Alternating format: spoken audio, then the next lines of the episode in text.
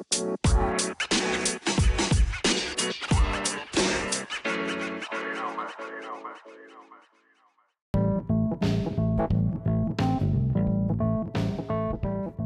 a todos, yo soy Jairo y bienvenidos a un nuevo episodio de El Rincón del Escritor. En el episodio de hoy contaré con la colaboración de personas de Instagram y de otros lugares del mundo real, en donde recomendarán los libros que se encuentran leyendo en estos días de aislamiento social y algunos libros que pueden resultar interesantes para todos nosotros. Así que tengan un papel y lapicero a la mano, preparen un poco de café y comencemos. Bienvenidos a este nuevo episodio.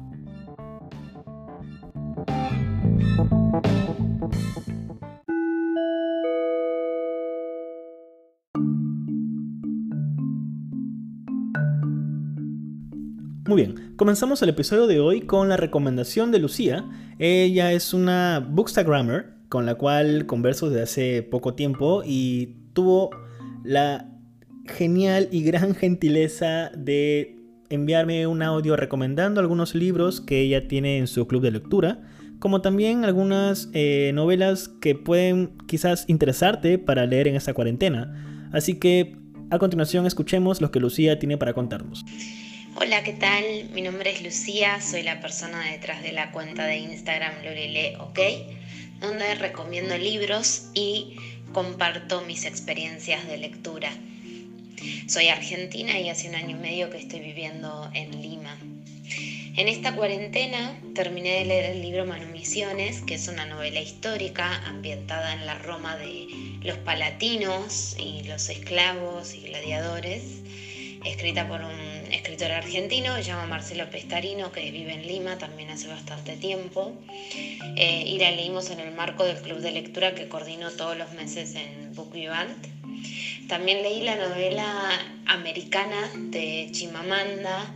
Eh, esta novela la leí en el marco del club de lectura que, del que participo con otras personas de aquí de Perú, que se llama Tiempo entre Libros, que leemos un libro por mes. Eh, y es una novela donde vemos un poco la realidad de África y de Estados Unidos en distintos momentos de la protagonista. Tiene un poco de autobiográfico de la autora también. Además, bueno, como la cuarentena se, extiende, voy a leer Nada se opone a la noche de Delfín de Vigan, que lo tengo súper pendiente y me lo han recomendado un montón. Y Sangre en el Ojo de Lina Meruane, que es una escritora chilena, que también me lo han recomendado muchísimo, editado por Eterna Cadencia. Otro libro que leí fue El nadador en el mar secreto, este libro se publicó originalmente en 1975, pero la edición que leí ahora es de China Editora, es eh, la traducción al español por primera vez.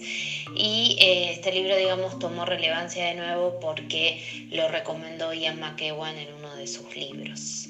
Bueno, estas son un poco las cosas que estoy leyendo. Y em, para las personas que no saben qué leer en esta cuarentena, algunos libros que recomiendo, dependiendo del estilo que te gusta. Eh, está por un lado A Sangre Fría de Truman Capote, que es basada en una historia real, tiene psicología, tiene obviamente acción, asesinatos, periodismo. Es una novela realmente excepcional. Eh, también recomiendo en otro tono, nada que ver, La historia interminable de Michael Ende, eh, si te gusta más la, fantasía, pero también, bueno, con, una profundidad en los personajes eh, y con una escritura muy, muy bella. Y, bueno, y otra novela que recomiendo es Stoner de John Williams, eh, la traducción al español de Fiordo Editorial, que es excelente, es la vida de un académico desde que es adolescente hasta que muere, pero habla de tantas cosas eh, que es este, siempre como que te convoca, conectas de una u otra manera con la historia y, y lo súper recomiendo también. Y eso fue la recomendación que nos ha dejado Lucía. Muchas gracias Lucía por el audio que nos has enviado. Es totalmente genial poder recibir este tipo de recomendaciones. De hecho, Parte de todo esto es de que de esta manera vamos a descubrir nuevos autores y nuevos libros también. Así que nuevamente Lucía, gracias por esas geniales sugerencias. Y además les recuerdo a todos los que nos escuchan que la pueden seguir en Instagram como Lulilee, ok. Así que simplemente sacan el celular y entren a Instagram y búsquenla. Y ahora vamos a ir con una siguiente recomendación que viene, bueno, más que recomendación, ahorita vamos a hacer una llamada telefónica con un viejo amigo, alguien a quien no veo hace muchísimo tiempo, pero es alguien con quien de alguna manera siempre hemos hablado sobre libros, un poco de literatura, y así que haremos una primera llamada a ver cómo nos va.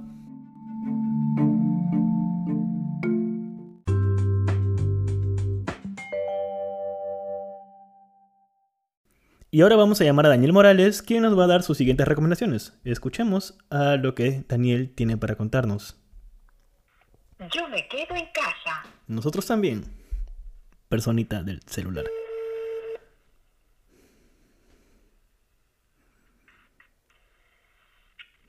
Hola. Hola Daniel, ¿qué tal? ¿Cómo estás? Habla Jairo. Hola, ¿cómo estás? ¿Qué tal Daniel? ¿Cómo estás? A los años en realidad. Sí, sí, a los años aquí, eh, a lo lejos por la cuarentena, pero todo bien. Sí, sí, totalmente. Mira, eh, justamente como estaba hablando ahorita en el podcast, te estoy llamando porque yo y los oyentes de todo el mundo, que la mayoría son españoles, ¿verdad? Quieren saber tus recomendaciones de libros que estás leyendo en esta cuarentena o libros que recomiendes en general que la gente lea. Pero antes, cuéntanos un poco, preséntate, por favor. Bueno, nada, yo, eh, eh, bueno, gracias por invitarme a tu podcast, Jairo, de verdad, eh, muy chévere, siempre para mí es, es un placer poder hablar con alguien de, de literatura, de, de Genial, todo- genial. de, de todo lo que se pueda consumir leyendo, de todo lo que sea ficción, porque la realidad es que Mm. estamos un poco ya cansados. Eh, yo soy Daniel, Daniel Morales, yo eh, soy publicista, bueno, tengo, eh, me pueden seguir en Instagram como arroba andama, arroba S-A-N-G-A-M-A. Eh, nada, y me gusta leer mucho, me gusta escribir también, pero eh, soy de los que todavía no publican. Pero nada, acá estamos hablando de los que de los que ya publicaron y los que ya hicieron el camino. No, claro, es cuestión de tiempo además, ¿eh? Sí, claro. Sí, pero cuéntanos entonces los libros que nos recomiendas en todo caso. Sí, dale, mira, yo te he escrito, Jairo, eh, a, a modo de como una especie de, de venta de cada libro de, que voy a recomendar. Claro. Que ojo que, que son libros, eh, que básicamente no son libros en realidad, son eh, relatos, son cuentos. Ok. Eh, a mí me estaba pasando que te, te lo comenté, eh, me estaba costando trabajo un poco leer bajo la coyuntura, pero eh, creo que un cuento, un relato puede ser una puerta de entrada eh, Sí. bastante satisfactoria, sobre todo en esta época. Y son todos cuentos y relatos eh, que puedes encontrar uno en internet y o sea, para que la gente eh, pueda buscarlos y son algunos un, poco más clásicos que los, que los otros.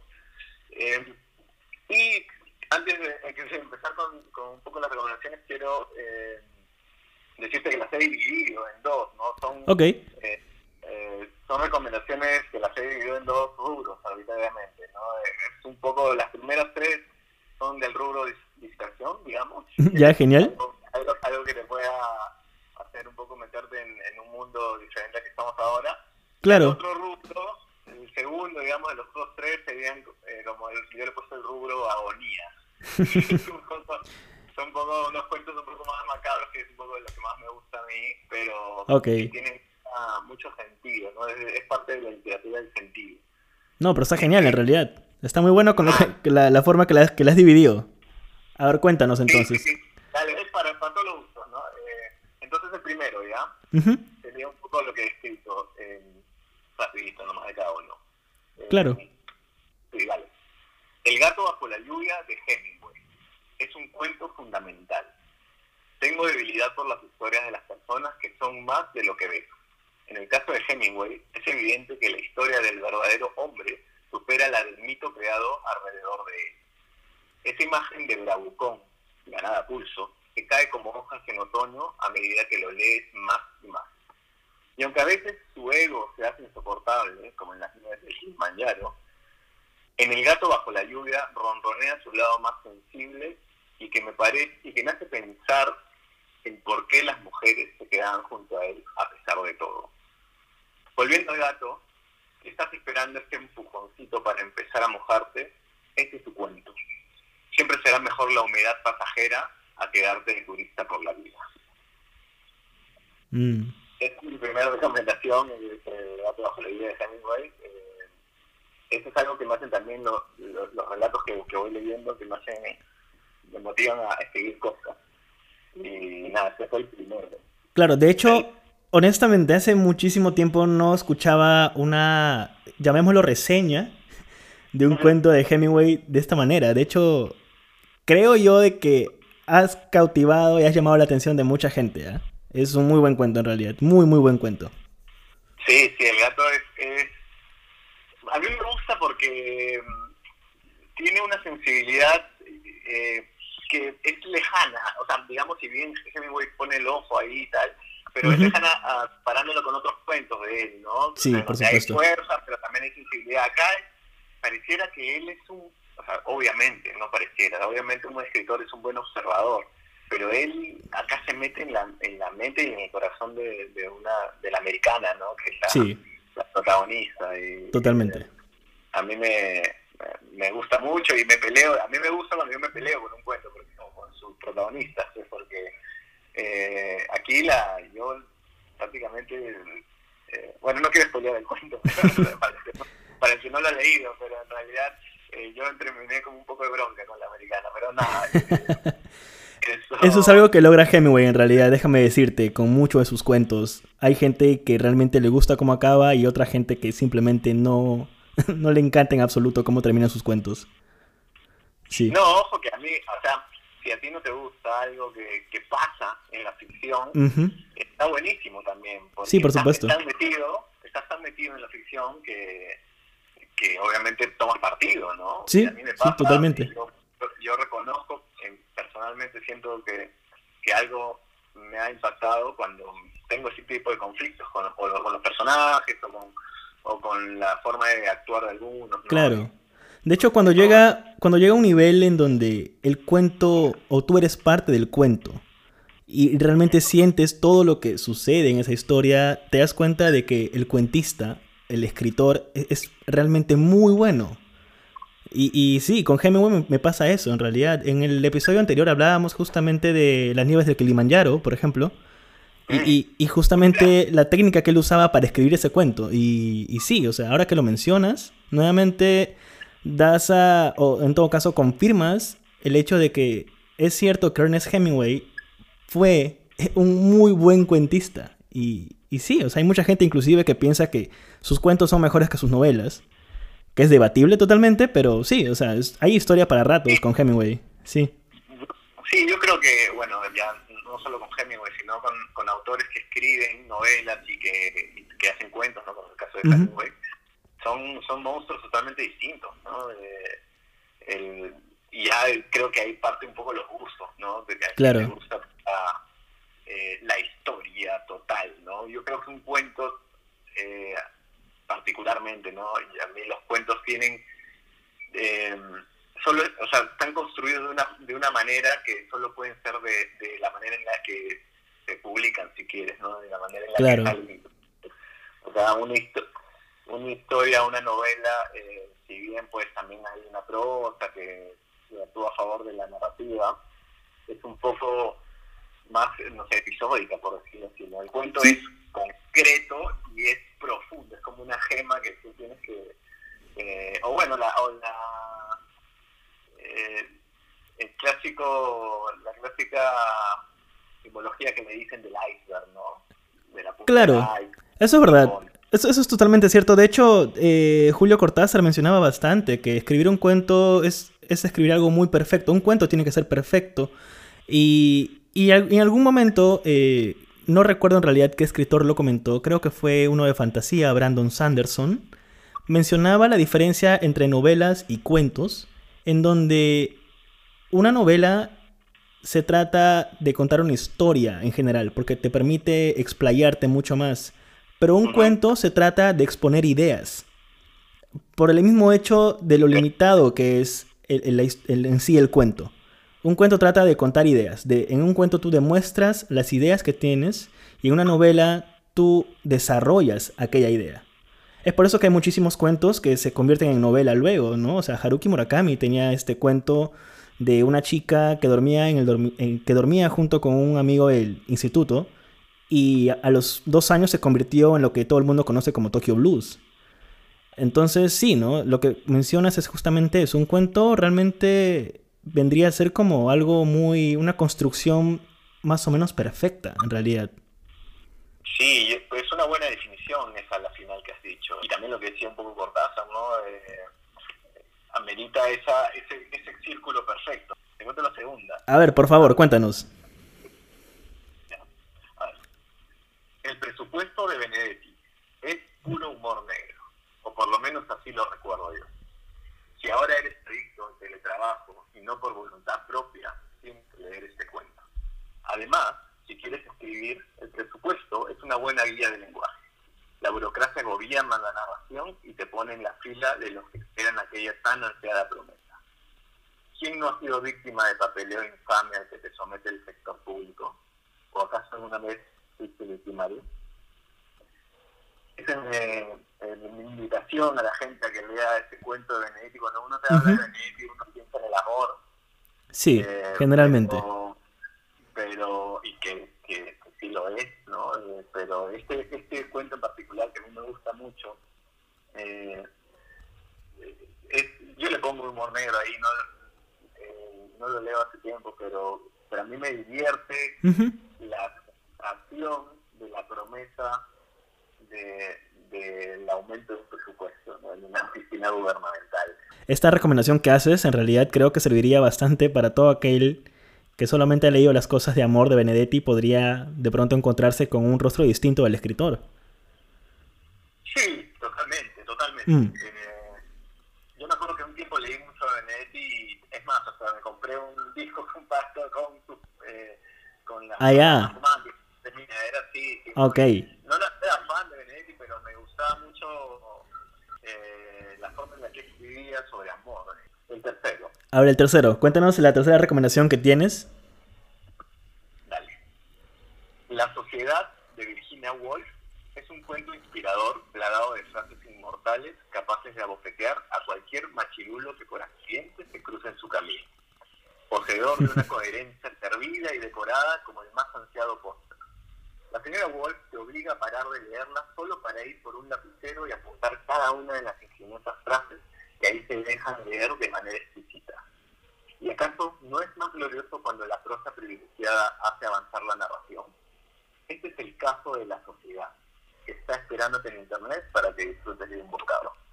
En el caso de, Virginia Woolf es un grupo de mujeres que se junta eh, prácticamente a a armar un plan. ¿Ya? Eh, para, no, no para desestabilizar, sino para, para resistir ante el patriarcado. Es, es aparte de okay. estar descrito, eh, es visionario. Es increíble cómo... Sí, por supuesto. De hecho, el, el, el, cuento que mencionas, bueno, el relato que mencionas no lo leí, pero de hecho hace muchísimo tiempo que no leo nada de, de, de Virginia Woolf.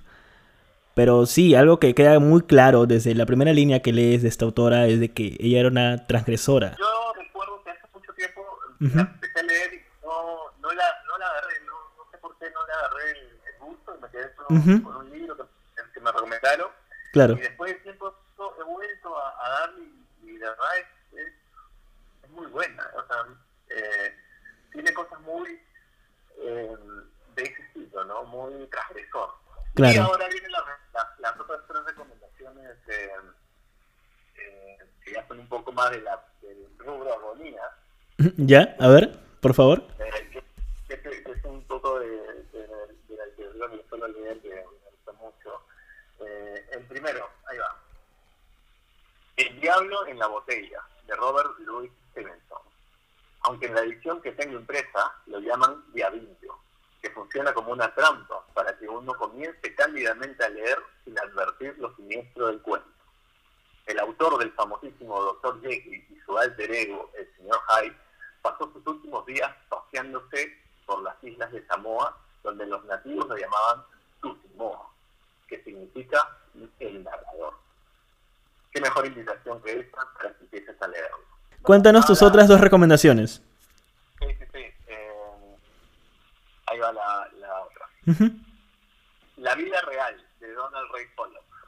Es el primer Ok. cuento de Nokia que nos relata las historias de un pueblito borroneado en el mapa donde el autor original de Ohio coloca su bandera para anunciar y denunciar que él sobrevivió a su niñez.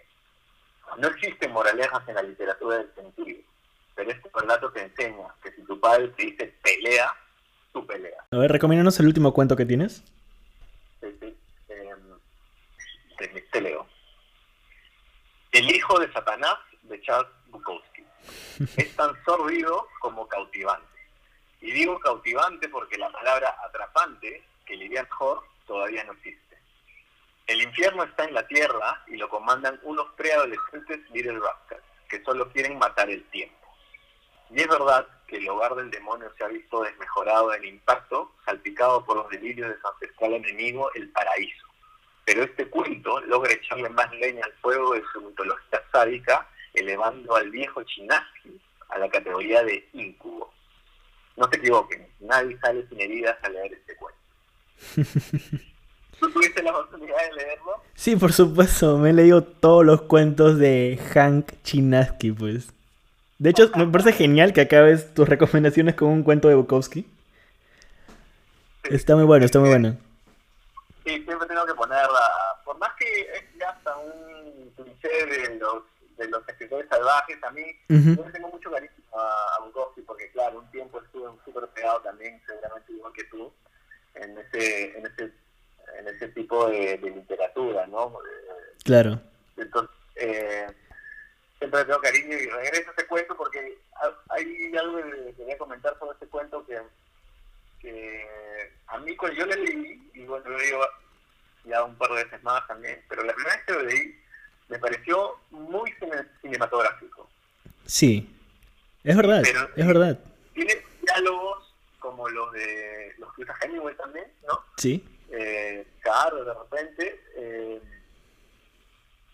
pero me pareció tan gráfico, porque a veces eh, en los cuentos, sobre todo, eh, bueno, no, no todos, ¿no? pero algunos de, de, de Caro incluso y de, y de Bukowski, no hay nada explícito hasta cierto punto.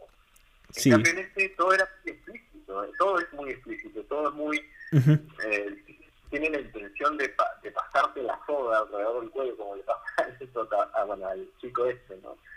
Eh, eh, eh, es, es, es brutal este cuento, es brutal, es tan, es tan de forma, pero también tan de fondo, ¿no? El Sí, hecho de- en realidad sí. porque uno podría decir que es efectista en el sentido de que te, que te genera, pues, eh, ah, ya está cubriendo a la violencia y, y a la, y al, no sé, pues, y al insulto y a la, a la humillación para, para llamar la atención.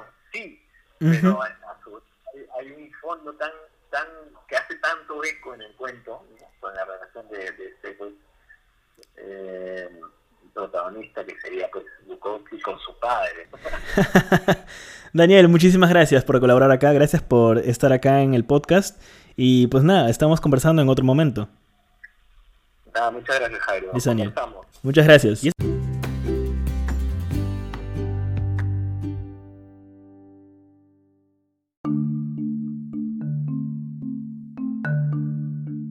Y esa fue la recomendación de Daniel Morales. Eh, fue una gran conversación, en realidad llena de muchísimos cuentos muy valiosos, en realidad, que les recomendaría que lo vuelvan a escuchar y anoten y también pueden buscar todos esos cuentos en internet. Ahorita la ventaja que tenemos es de que realmente en la web están muchísimos cuentos y muchísimas novelas que pueden leer. Por supuesto, lo ideal siempre es que puedan comprar los libros electrónicos para de esa manera apoyar tanto a los autores como a las librerías. Así que una vez que ahora que hemos escuchado las recomendaciones de Daniel, vamos a escuchar un audio que recibí desde Argentina. Eh, en este momento, pues desde Argentina, las siguientes recomendaciones nos las manda Ricardo Santoni, escritor, docente de la Universidad Nacional de Buenos Aires y de la Universidad Nacional de Quilmes. Así que escuchemos lo que Ricardo tiene para recomendarnos en esta época de cuarentena. Buenas noches. Bueno, me quería referir a una de las lecturas a las que he vuelto en esta etapa de confinamiento en nuestras casas debido a esta pandemia del coronavirus y que es un relato de un gran escritor italiano, Dino Buzzati, que es uno de los mayores exponentes del, relato breve, también escritor de novelas, una de las cuales El desierto de los tártaros tiene una hermosa versión cinematográfica. El cuento se llama Algo había sucedido y el personaje principal está escrito en primera persona, integra un conjunto de pasajeros que se está en ese tren y que se dirige al norte de Italia y que está viendo cómo las personas, primero una, después otra, después un grupo, se dirigen en la dirección contraria a la que va el tren. Y lo que aparentemente puede llegar a ser como una especie de pesadilla o de sueño o de situación incomprensible, en realidad va tomando una forma concreta y ese tren no para ninguna en ninguna estación y se dirige imparable hacia el norte mientras todas las personas van hacia el sur de Italia. Y el tren finalmente llega su destino y cuando baja el personaje principal encuentra solamente una gran desolación y una mujer que grita socorro, socorro. Y el texto termina hablando de justamente eso, un lugar abandonado para siempre, que eso se había convertido esa ciudad en un lugar abandonado para siempre. Y me parece un gran texto. Eh, yo eh, coordiné talleres literarios y es uno de los textos que daban los, eh, los talleres literarios y también soy profesor de literatura. En mis clases de literatura es uno de los textos a los que siempre me refiero porque es un gran cuento, es un gran cuento en cuanto a su desarrollo, en cuanto a la dramaticidad y cómo termina. Y me parece que es una, gran metáfora de la situación por la que estamos atravesando. Y es un gran homenaje recordar en este momento a, este gran escritor italiano Dino Buzzati, cuyos huesos descansan en Milán, esta ciudad tan castigada en estos tiempos. Bueno, buenas noches.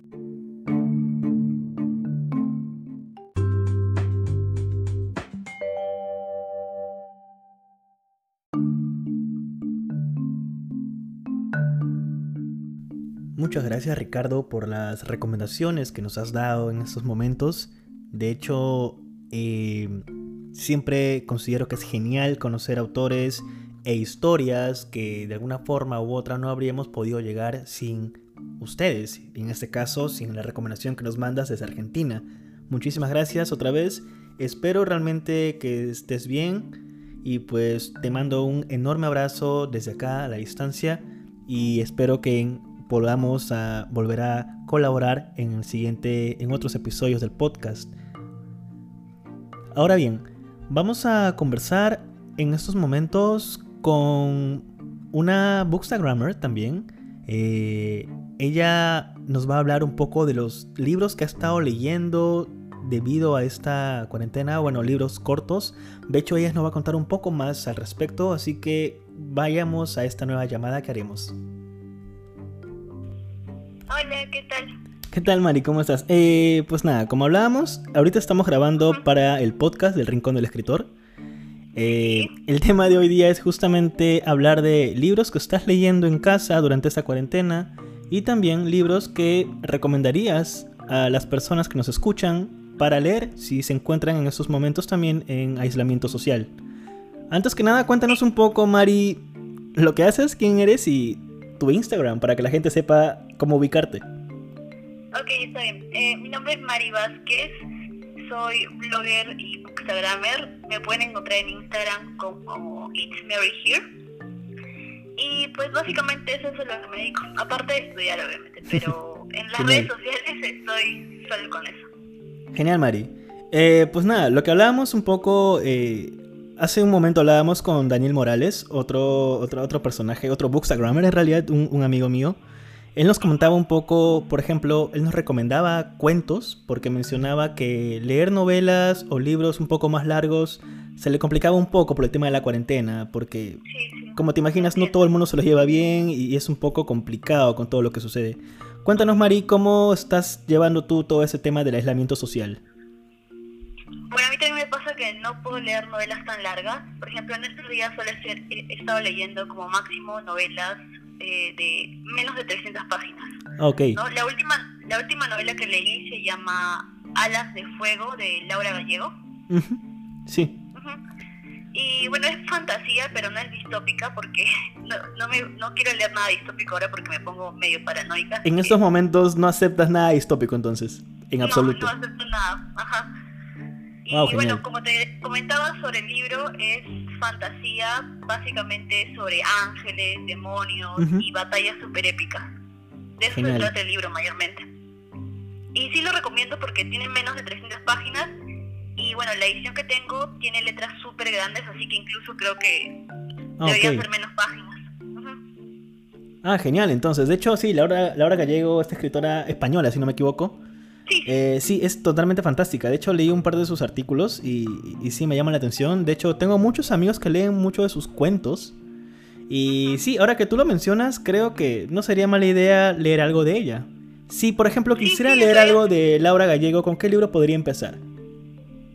Eh, bueno, yo empecé con Memorias de Idún, pero no lo recomendaría ahora porque es súper grande el libro, súper, súper grande. En cambio, este de aquí, que es Alas de Fuego, es.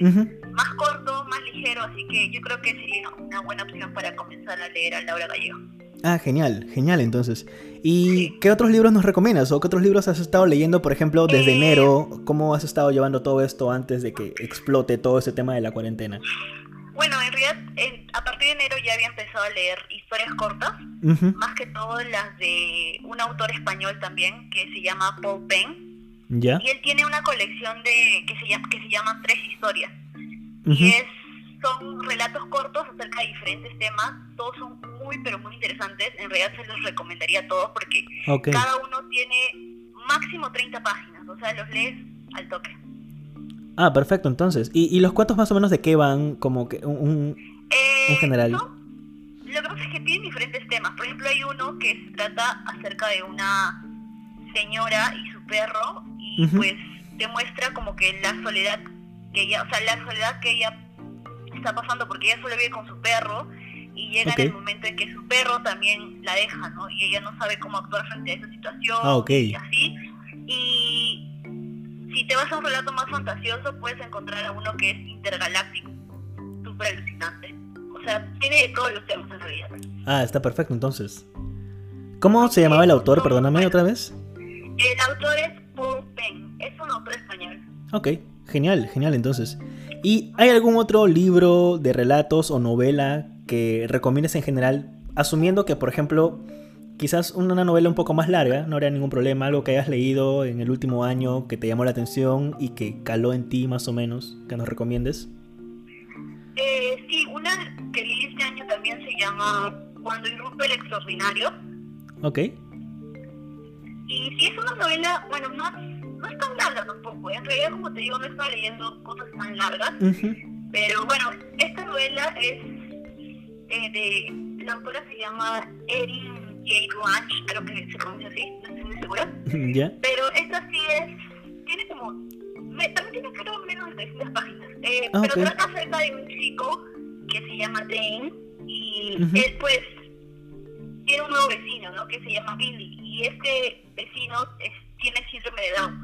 Ok. Y pues nos muestra en este libro sobre la, la relación entre ambos y la verdad es que es muy bonito porque ellos pasan aventuras, o sea, súper bonitas porque están buscando a una persona en especial y Dane ayuda a Billy y Billy ayuda a Dane, o sea, ambos se complementan muy bien y el final, la verdad es que a mí me encantó porque no me lo esperaba para nada. Ah, ok. Entonces sí, sí llama bastante la atención lo que comentas. Sí, sí, es porque es una relación que no muy común en los libros, ¿no? Porque siempre se tratan de como que a personas sin discapacidad y eso, y eso es lo que me gustó más, lo que me atrajo más. Qué genial, quizás un poco más inclusivo también, ¿no? A veces hace Sí, falta un poco de esas historias. Sí, exacto. Sí, qué genial. Pero siempre escribe así como que cosas más inclusivas. Está bueno, está bueno. De hecho, me recuerda bastante a esta historia de El caso del perro en la medianoche, de Mark Haddon. Que también maneja un, lo un poco maneja un poco el aspecto de eh, el protagonista es un chico eh, entre comillas autista digo entre comillas porque en algún momento el autor tuvo un problema de, de público porque supuestamente no era autista pero en la historia lo, lo, ponen como un autista, ¿no? En la portada de la sinopsis del libro lo mencionan al protagonista como un chico autista. Y básicamente es tratar de descubrir eh, la desaparición de la mascota. Y es una historia totalmente eh, genuina, muy... La palabra correcta creo que sería frágil. Y es muy bonita en realidad, como la mayoría de las historias así, ¿no? Justamente como lo que mencionas. Sí. Qué genial. Y Mari, cuéntanos un poco más, eh, estos días que, está, de aislamiento social en donde realmente todos vamos ya por la segunda semana, ahorita empezamos ya la tercera semana, eh, ¿qué estás haciendo en, Instagram más o menos? O sea, si bien es cierto estás leyendo cuentos cortos, ¿cómo estás permitiéndote crear contenidos a, través de Bookstagram y todo esto? Eh, pues la verdad es que al principio me costaba mucho publicar algo porque, o sea, tenía miles de reseñas pendientes y cuando inicié esto de la cuarentena, pues dije, ya ahora que voy a tener más tiempo, voy a hacer una publicación todos los días y me emocioné. Pero todos pensamos eso, todos pensamos eso. Sí, y al final estaba como que, ah, se pasaron como que cuatro o cinco días y no publicaba nada y ahora estoy volviendo como que a publicar cosas, pero Mm. Más que reseñas, estoy tratando de publicar podcasts y eso porque es como que un poco más relajante, ¿no? Claro, sí, por supuesto. Y las reseñas solo las estoy haciendo normalmente en Goodreads. ¿Y en Goodreads cómo te podemos encontrar? ¿Con el mismo usuario? Sí, con el mismo usuario. Genial. Y bueno, Mari, eh, de hecho, no sé si tienes alguna recomendación, alguna historia más, algo que nos quieras contar para finalizar.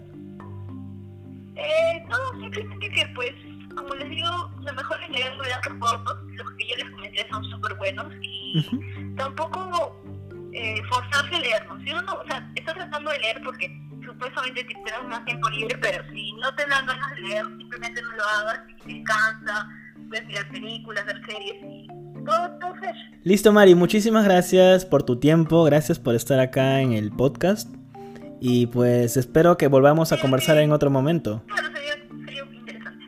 Listo, Mari, muchísimas gracias. Chao, chao. Gracias